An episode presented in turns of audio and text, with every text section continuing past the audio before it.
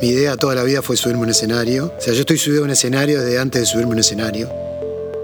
Mis padres son pediatras, mi tía pediatra. Me va a sacar pediatría encima rápido si yo no hago pediatría. y cuando hice pediatría nació mi vocación de, pediatra. En un momento decidí ser docente. Cuando estás enseñando te terminás de, de formar, te formás de una manera distinta poder ser el motivador que los docentes referentes que tuve fueron para mí. Ceibal y ANEP presentan Aprendices, un ciclo de conversaciones para toda la comunidad educativa, con foco en los aprendizajes para la vida, una producción de Red Global de Aprendizajes. Te invitamos a mirar los episodios en el canal de YouTube de Ceibal o en nuestra web aprendices.edu.uy. En este episodio de Aprendices nos encontramos con el músico, pediatra y docente Gabriel Pelufo. Nos sumergimos en su infancia, la influencia de su familia en las decisiones de vida y su trayecto formativo.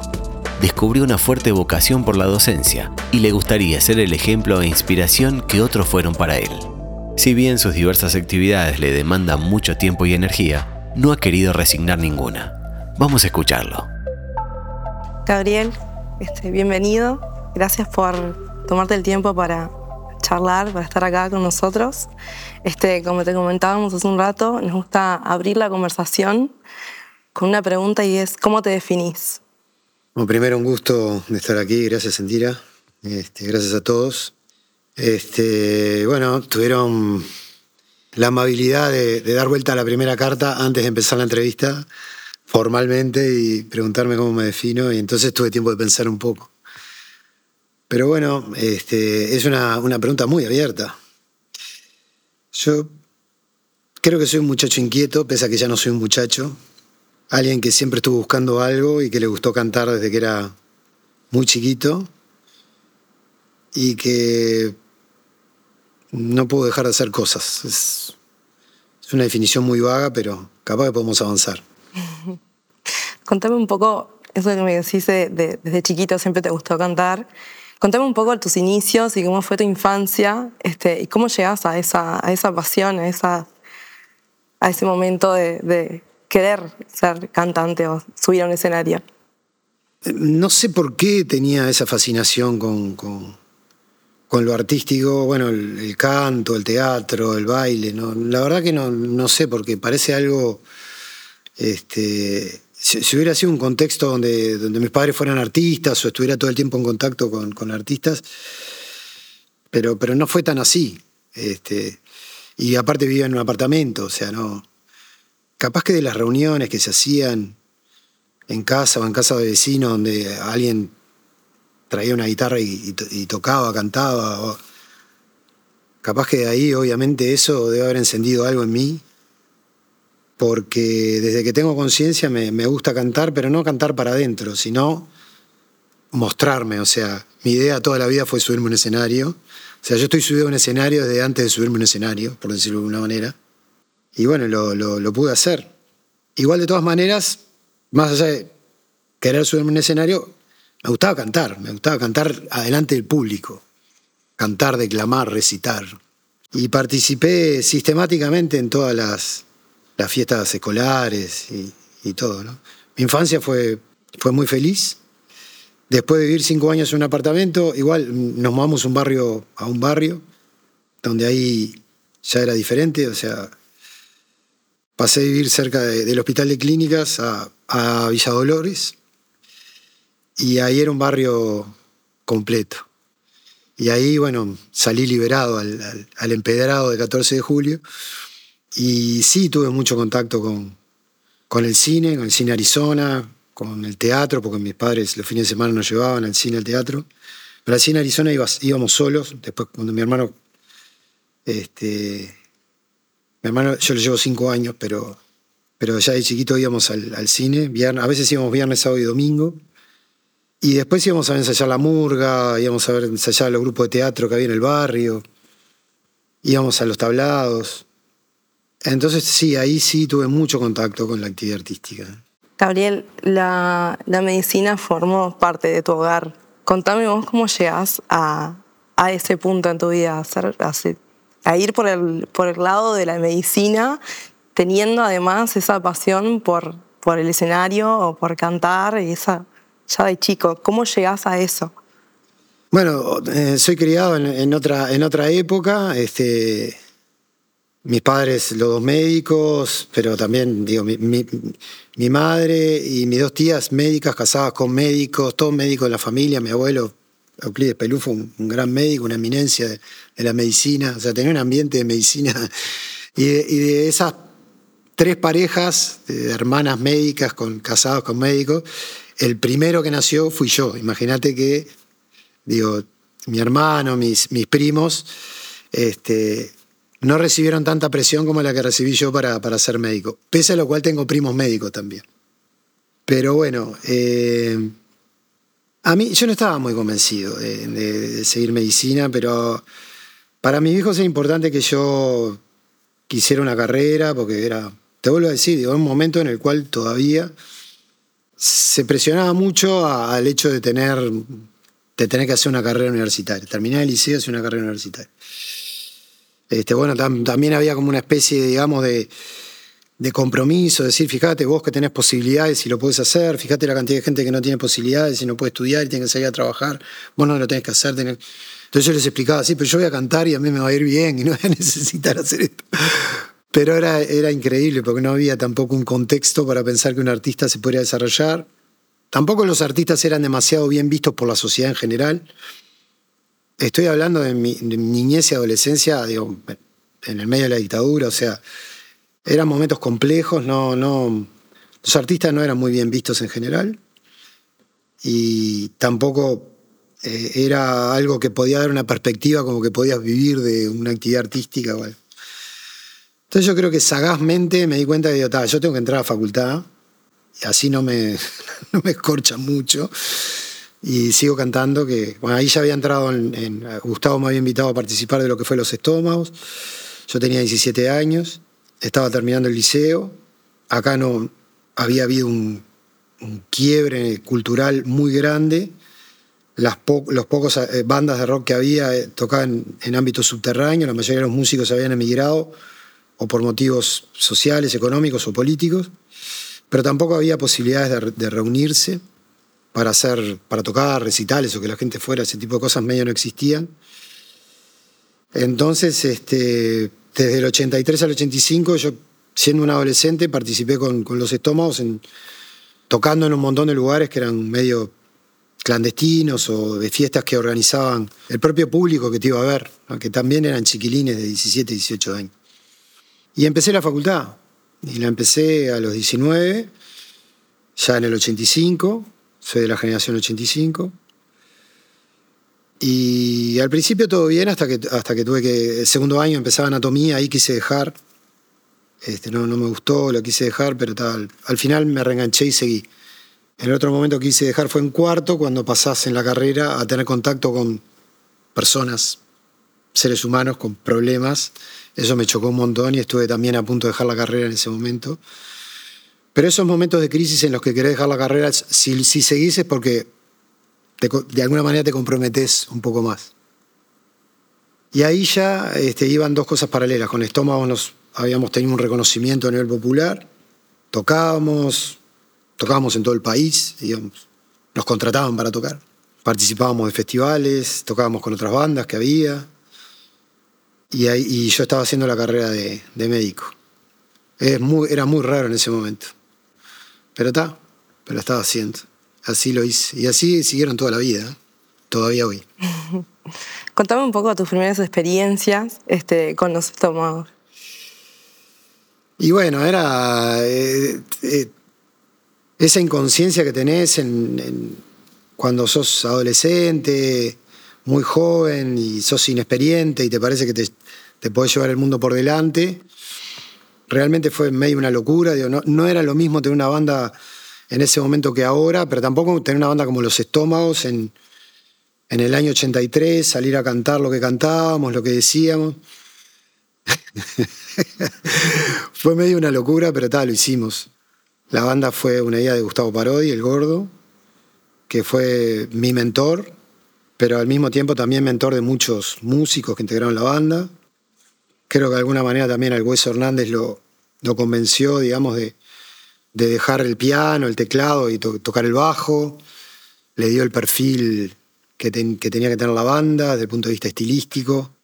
Dijo de que teníamos que hablar, escribió las primeras letras. Me, también me, me, él y Fabián me dijeron a mí empezar a escribir. Gracias a eso yo empecé a escribir textos. Y ahora es una de las cosas que hago que más me gusta, que es, que es escribir, escribir canciones. Pero si no hubiera sido por ellos, no, no lo hubiera hecho nunca. Yo creo que hubiera estado en un escenario, que era lo que hablábamos, que era lo que me fascinaba, pero esto fue distinto, o sea, me dio la posibilidad no de, no de interpretar, que era tipo lo que yo tenía en la cabeza, ¿no? Interpretar, sino de pasar a, formar parte de un grupo donde se, se, creaba.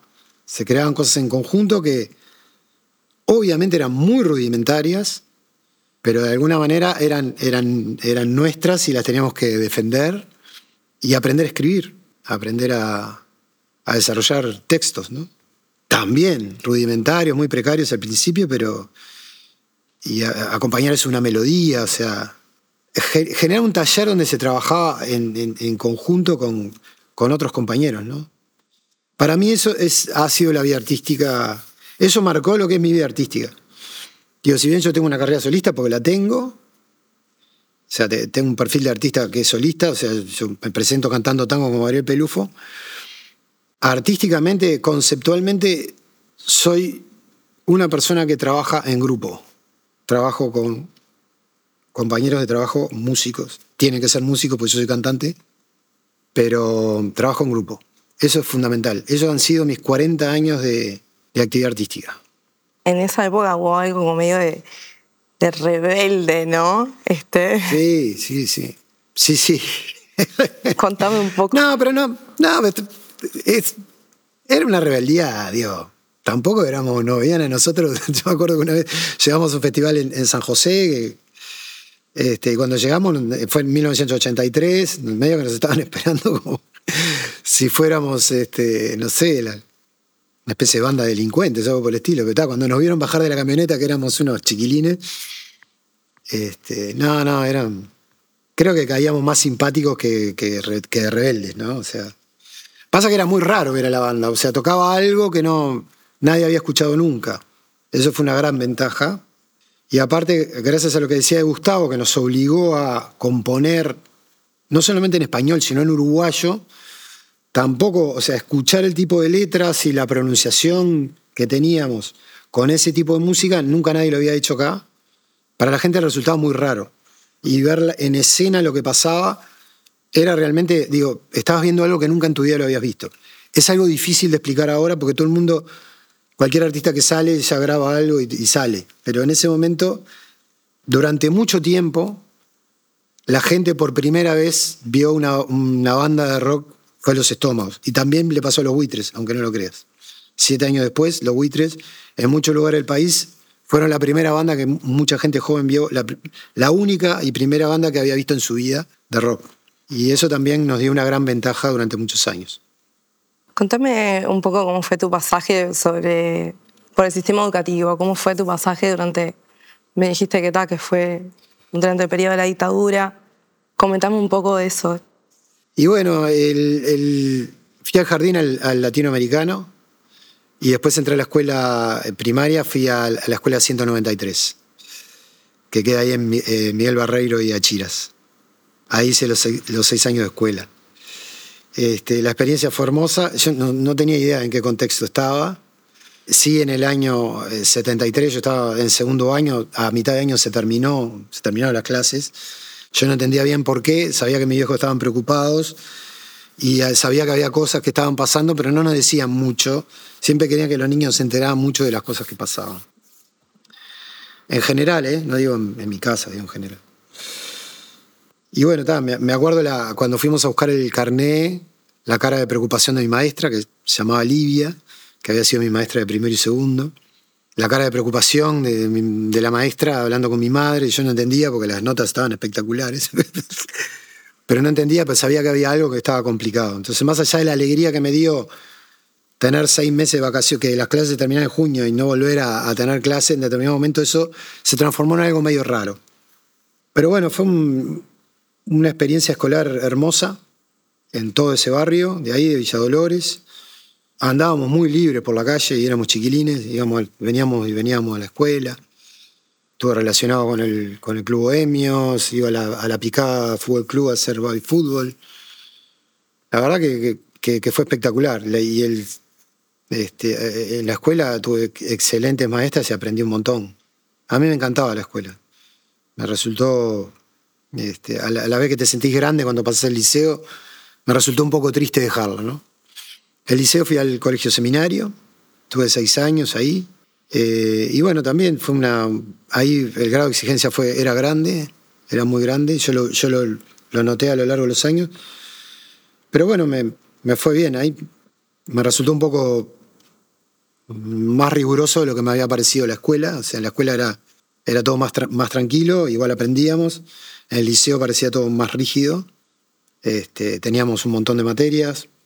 Y bueno, igual también eh, seguí ligado a todas las actividades deportivas sabías y por haber y a todas las actividades artísticas que pudieran aparecer.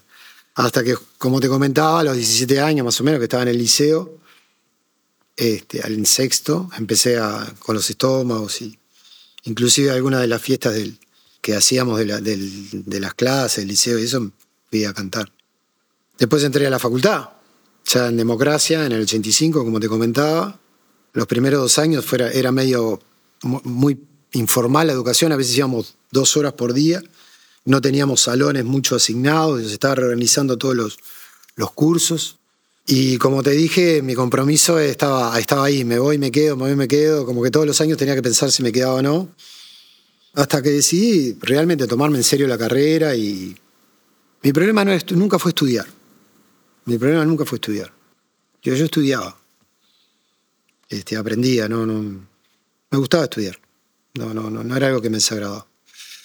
Este, mis problemas, sobre todo en la facultad, en la educación terciaria, fue justamente ese aspecto que tiene la medicina, que es netamente humanista, de tener que tener contacto con personas, porque vos de eso se trata. O sea, básicamente, si no vas a hacer una actividad, una disciplina dentro de la medicina que esté por fuera del contacto con las personas, digo, básicamente lo que uno hace es, es ser un aprendiz de ser empático, ¿no? es eso, básicamente, digo, ¿no? Más allá que aprende una técnica, un, sistema. Uno lo que tiene que hacer es comunicarse con las personas y tratar de, entenderlas y tratar de solucionar problemas y, de, hacerle evoluciones que sean válidas. Eso no, es algo que no se explicita en, en, lo que te enseñan. Alguno, algún docente en algún momento te lo va diciendo, pero vos no le das corte porque vos te centrás mucho en el método y en aprender la técnica y el método y, y es lo que se te evalúa, por lo que se te evalúa. Pero después, por suerte, en forma implícita, vas dándote cuenta que vos lo que estás aprendiendo, estás haciendo un banco de datos para poder comunicarte con personas, poder entenderlas y poder solucionar situaciones, comprenderlos. ¿no? Y a veces simplemente no puedes solucionar nada si simplemente tenés que ser la persona generadora de ambientes para que los demás se sientan mejor. Bueno, yo creo que esto que acabo de decir es lo esencial de la carrera. Te puedo contar que después en adelante seguí especializándome, me recibí de médico, me recibí de pediatra, fui residente de pediatría y en un momento decidí ser docente, que es una parte muy importante de mi vida, de mi vocación, que es haber sido, haberle dedicado gran parte de mi vida a la carrera docente, por vocación, por opción, y haber quedado vinculado a la asistencia pública fundamentalmente durante más de 30 años. Eso sí es algo importante y tiene que ver con esa esencia que yo no sabía que se iba generando en la medida que yo avanzaba en la carrera y me animaba a conversar con las personas. Me gustaría saber tu experiencia en la etapa de la docencia y por qué la docencia. Bueno, había un momento en mi vida muy particular que tenía la oportunidad de romper con todas esas tradiciones que yo te mencioné con respecto a mi familia, en la cual había tanto médico y aparte mucho pediatra, eh, y mucho docente pediatra.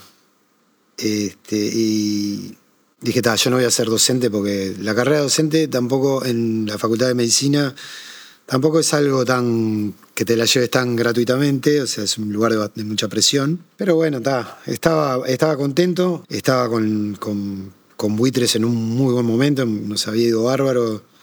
Hacía dos años venía yendo genial. Me gustaba la docencia y también había ahí una idea de que el docente en pediatría completa, completabas una formación como, profesional que realmente era yo la consideraba necesaria para, completar, porque cuando estás enseñando te terminás de, de formar, te formás de una manera distinta. Es algo que yo pienso, que pensé en ese momento. Y bueno, y, me metí en, la docencia y, bueno, como te explicaba, nació una, nació una vocación, una verdadera vocación. Aparte, eh, empezás a ser docente de, personas adultas. En ese momento la carrera de medicina, la pediatría estaba al final de la carrera, entonces no había una diferencia demasiado grande entre yo que era eh, lo que entras como grado 2 y los, los alumnos, o sea, no, no había tantos años de diferencia, por decirlo de alguna manera, eran pocos años de diferencia, eran personas también adultas, y después con el correr de, la, de los años también decidí continuar y dando concursos en la facultad, y pasar a formar, digamos, equipos docentes dedicados a, colaborar en, lo que se llama la, recertificación o que los, que los colegas adultos también estén al, eh, en training, ¿no? De alguna manera, este, acreditados, lo que se llama la reacreditación. O sea, docencia para, para personas adultas también, que tenían mi misma edad o eran mayores que yo. O sea, hasta ese punto me llegué a involucrar en la, en la docencia me formé inclusive en, lo que pude que estuviera a mi alcance y fuera del país y todo. Y la verdad que la experiencia ha sido fantástica, es, algo eh, realmente, a mí siempre me generó una gran satisfacción poder ser el motivador que los docentes referentes que tuve fueron para mí. Desde los más sabios y veteranos hasta los más jóvenes y que también tenían esa poca diferencia de edad conmigo, eran apenas más grandes que yo, pero que te hacían pensar, que te hacían crecer, que te hacían desafiar, que te desafiaban y te animaban a seguir adelante. ¿no? Y bueno, ese, ese espíritu docente es el que yo traté de aplicar y de pulir y de mejorar en casi 20 años de docencia. Tratar de darle a, la, gente, sobre todo a la gente joven, eh, herramientas para, para mejorar, para salir adelante, para ser felices con lo que hacen, para aprender, para estar estimulados todo el tiempo y, sin perder de vista lo que habíamos hablado, que uno esencialmente está para mejorarle la vida a los demás. Te estoy resumiendo algo que obviamente el día cero de, mi carrera docente no apenas estaba ahí y después sí con el correr del tiempo se, se va desarrollando o lo vas aprendiendo. Gabriel, ¿por qué la pediatría? ¿Y cómo haces convivir todas estas profesiones? Bueno, la, pediatría vino porque en mi familia eran todos médicos y había pediatras y yo cuando hice la, carrera llegás a una instancia que es el internado, que es una instancia obligatoria en el cual pasás de ser un estudiante a, si bien no estás recibido como médico, tenés un año de práctica en el cual te familiarizás con aspectos de la asistencia que van a ser importantes en tu, en tu carrera. En mi época tenías una pasantía, en ese año tenías cuatro trimestres en los cuales ibas rotando por diferentes especialidades. Y obviamente yo dije, bueno, mi familia, mis padres son pediatras, mi tía pediatra, no sé qué, qué todo lo otro, yo me voy a sacar pediatría encima rápido, así yo no, no hago pediatría. y cuando hice pediatría, en la pasantía en, este, en, el servicio de recién nacido del Hospital Pereira Rosell, que hacíamos la guardia de pediatría en, en la guardia de la emergencia del, del hospital, bueno, nació mi vocación de, pediatra. Cuando fuimos al interior, mis compañeros de, pasantía, de internado, como yo había hecho pediatría, me decía, che, los niños, míralo vos, porque nosotros no tenemos mucha práctica. Y, y ahí me envalentoné un poco. Y al final del internado tenía claro que, quería dar, hacer posgrado de pediatría. Posgrado de pediatría a los seis meses lo abandoné y decidí dar la residencia de pediatría, que es el concurso es el mismo concurso, pero digo, concursar por un cargo remunerado para así a mí me facilitaba el compromiso con la carrera y es, es una carga este, horaria muy importante. Este, y me, realmente fue, fue fundamental haber hecho la residencia para mí de pediatría. Después la carrera docente, después dentro de la pediatría la, la infectología, que fue lo que me gustó, la pediatría interna. Y cómo conviven este, las demás actividades, y bueno, conviven como también... Yo siempre digo, porque esto no, no va a ser la primera vez que probablemente aparezca una entrevista, que, que también durante la carrera un montón de compañeros tuvieron que trabajar y estudiar, o inclusive muchos estaban casados, tenían hijos, tenían que mantener una familia y estudiar. Bueno, yo no tuve que trabajar y estudiar, yo tenía la posibilidad de cantar y estudiar, y cantaba y estudiaba, y obviamente después con el tiempo, en la medida que te haces adulto y, después te independizás, tenés que mantener una familia, formás una familia, tenés hijos, bueno, ahí es donde las cosas se empiezan a complicar. Pero no es que eh, la familia, los hijos te compliquen la carrera o el canto, es que en realidad ahí pasa, o sea, ahí hay una subversión de valores. O sea, lo que te complica la familia es el trabajo y el canto, ¿sí? Entonces, ahí entra justamente a aprender como persona que lo más importante es la familia y no tanto el trabajo o, la actividad artística. O sea, ahí ya la ecuación se complicó. Y bueno, eso fue hace este, un poco más de 20 años, que era coincidente con el inicio de mi carrera docente. Ahí, esos son sí complicaciones, y eso sí es, bueno, ¿cómo hace una una familia para crecer o para desarrollarse en ese contexto. Y, fue muy difícil, más en un momento como el principio de los 2000, que hubo una crisis todavía. O sea, estuvo complicado. Pero hay, hay, hay, algún, hay un elemento que siempre es lógica la pregunta. ¿Cómo haces para hacer estas actividades? esa pregunta es muy lógica. No sé, pero la, las pude hacer, las puedo hacer. Y me ha costado enormemente, enormemente tratar de definir, resignar una actividad. No lo he podido hacer. Pero no por una cuestión económica. No lo he podido hacer por una cuestión de... porque me gusta. y bueno, eh, lo único que, que me cuestiono a mí mismo es, ¿y si resignaras algo, no podría ser mejor en lo otro? Por ejemplo, para ser muy claro, ¿no? O sea, si dejara la, actividad como médico, ¿no podría hacer en la música muchas más cosas y mejorar en muchos aspectos? Y bueno, puede ser que sí. Ese es el único cuestionamiento que me hago. Pero después me involucro con las cosas. Ese es el problema. O el, la respuesta. No sé si es un problema. ¿Qué tiene el consultorio que no tiene el escenario? Bueno, ahí está la, diferencia de roles que, son completamente diferentes. Son roles completamente diferentes. Bueno, alguien me puede mirar y decir, mira qué careta este, porque en realidad todos somos histriónicos y todos montamos nuestro, nuestro pequeño show cada vez que nos juntamos con alguien. Puede ser. Pero no, en el consultorio es algo muy específico. Digo, aparte, la disciplina es muy específica. Digo, eh, eh, la pediatría dentro de la medicina como disciplina es muy particular porque es una disciplina netamente preventivas. Ahí uno no, no dictamina en general cuestiones ominosas, ni pronósticos, ni. Ahí la mayoría de los, de los encuentros con las familias y con los niños son gratificantes y son de compartir un espacio de consejos, prácticas, trata de dar algunas respuestas. Mientras uno silenciosamente aplica el método, que es ver medida, peso, examen neurológico, eso lo va aplicando. La confianza de los papás está en la devolución que uno les da, tranquilo, que está todo bien, les mostrar las cosas.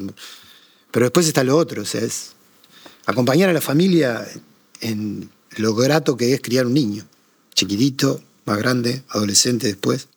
Después viene el problema, los adolescentes ya se empiezan a, desligar de sus padres y bueno, está.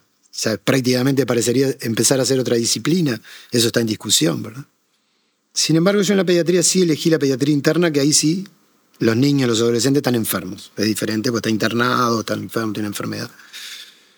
Y bueno, ahí sí es un lugar de, de, método, de aplicación de método, de razonamiento, de razonamiento clínico. El razonamiento clínico no es un razonamiento exacto, no es matemáticas, ni ingeniería, ni siquiera cirugía. El razonamiento clínico es diferente. Pero bueno, está.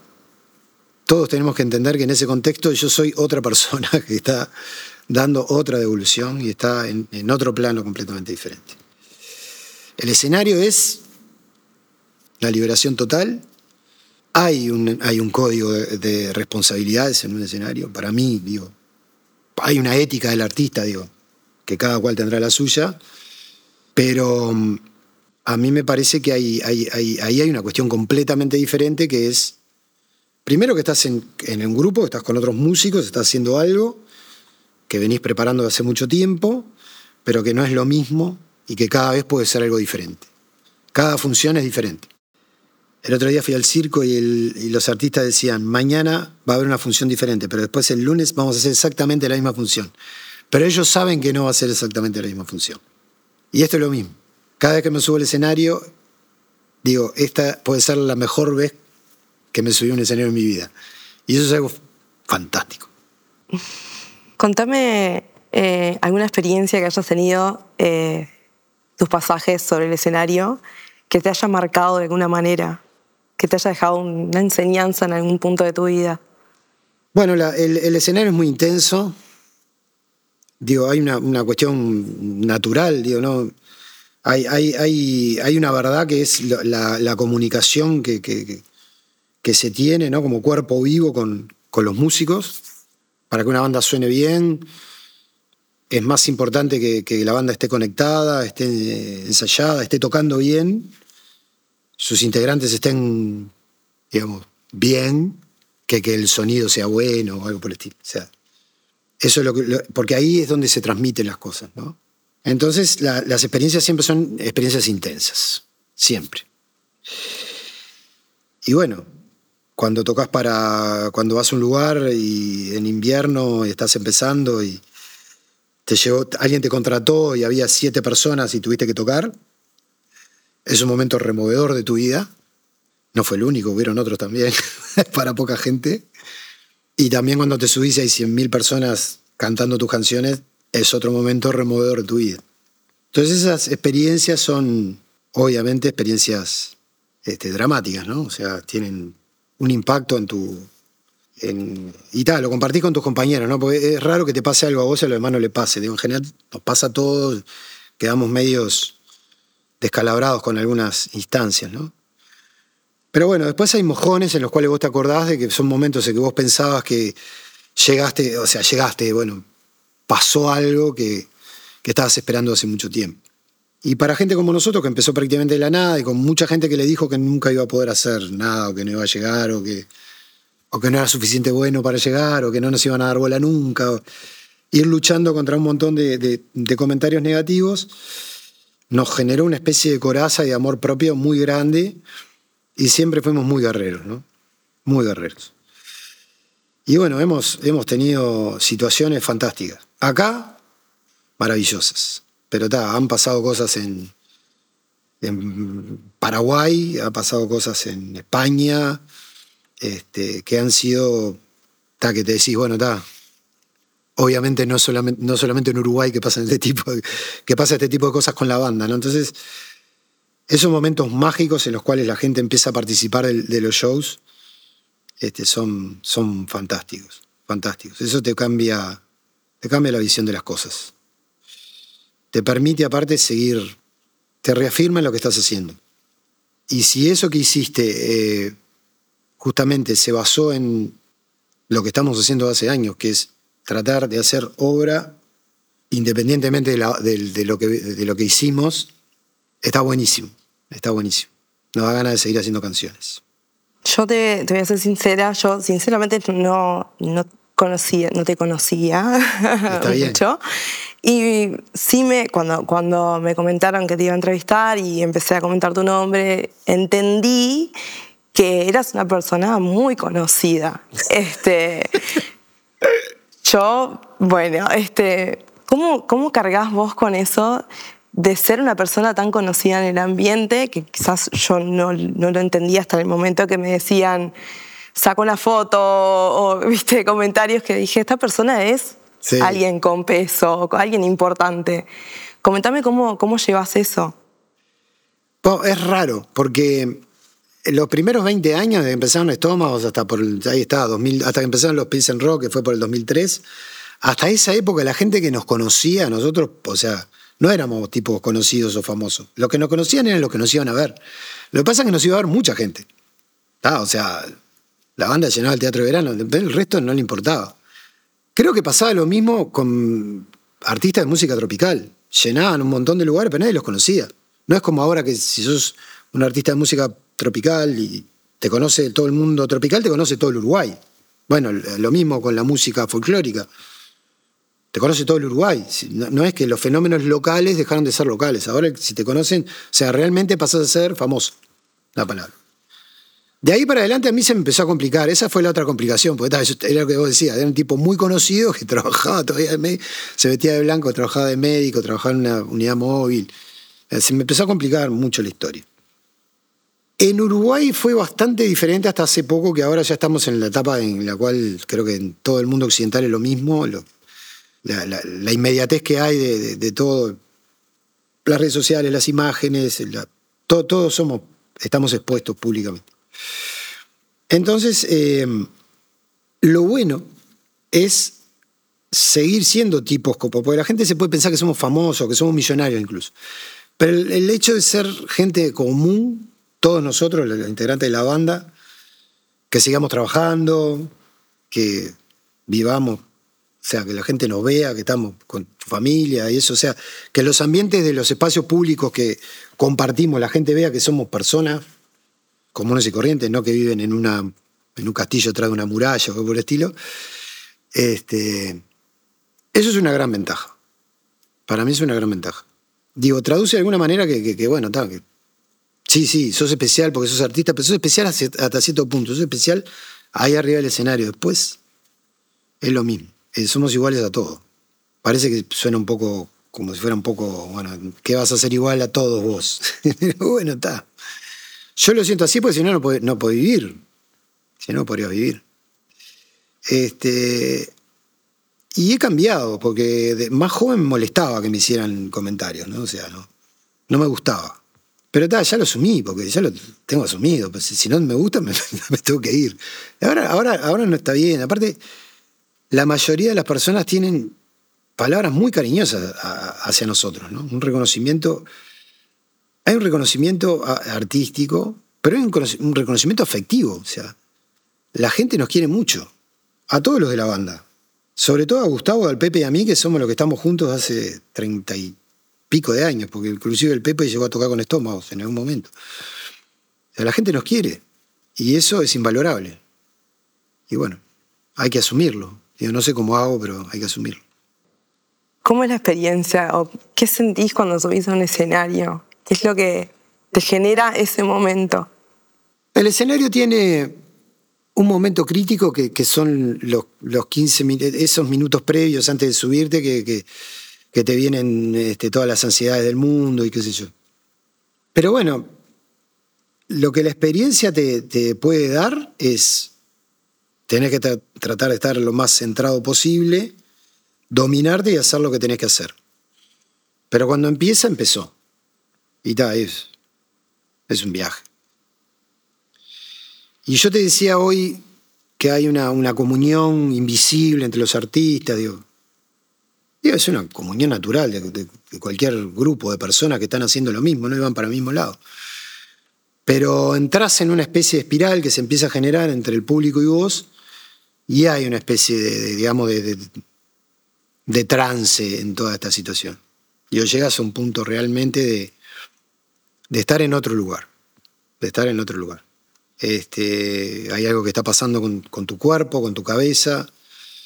Este, yo estoy cantando, pero estoy pensando en otra, estoy pensando en otra cosa que tiene que ver con el show, ¿no? O sea, no, no estoy pensando que, que no le dejé la comida al gato o ese tipo de cosas, sino que este, pero puedo, abstraerme, puedo hacer una abstracción de lo que está pasando en ese momento y, y como verme, ¿viste? Y vernos a todos de, que, de qué es lo que está pasando, qué está pasando con la gente. Porque estás recibiendo algo, ¿no? También. Estás recibiendo algo que es, este, no sé, como que te va llevando hacia ese lugar, ¿no? Vas buscando ese lugar y todo empieza con el show. A veces llegás cansado, no sé, a veces, antes tocabas tarde, ponele, ahora por suerte ya no tocábamos tarde, pero a veces tocaba a las 3, 4 de la mañana, te querías morir. Estabas cansado, estabas de las 12 de la noche terminaba la prueba de sonido, ponele, tocabas un baile, abrían el baile, tenías que esperar hasta las 4 para tocar, estabas en una piecita así esperando para tocar. Y vos decías, no, no lo voy a poder hacer, no lo voy a poder. Y de repente empezaba y y tal, terminás feliz. Lo, lo bueno que terminás feliz. Terminás feliz ese día, te sirve para, te tira para unos cuantos días, y después tenés que controlarlo también, porque después, después te bajoneás un poco. Pero bueno, es, son fenómenos que tenés que aprender con, con el tiempo a manejarlos bien y pues después el después mirá que después del show digo estamos hablando de algo natural no no no necesitas este ningún este factor externo ni no necesitas drogas ni nada. No no no naturalmente eh, las cosas van hacia un lugar y vos después tenés que bajar de ahí tenés que estar tranquilo. Entonces después de los shows tenés que estar con tus compañeros antes de los shows tenés que estar con tus compañeros y después de los shows tenés que estar con tus compañeros para aterrizar y, para cuando te vas para tu casa estar con, contigo, con tu pareja o con tus hijos, pero tranquilos, ¿no? Muy tranquilos, en silencio, esperar un poquito antes de acostarse para aterrizar un poco y reflexionar sobre lo que pasó. Pero es intensísimo lo que pasa en el show. Intensísimo. Bueno, Gabriel, muchas gracias por, por compartir eh, parte de tu historia conmigo, con nosotros. Este, gracias por estar acá, gracias por tu tiempo. Bueno, espero que te hayas sentido a gusto y un placer conocerte. Bueno, para mí también, este, me sentí muy cómodo. Este, muchísimas gracias y, y bueno, espero que disfruten de la entrevista. Aprendices es la primera serie original de Ceibal y ANEP con la producción de la Red Global de Aprendizajes. Te invitamos a mirar los episodios en el canal de YouTube de Ceibal o en nuestra web aprendices.edu.uy.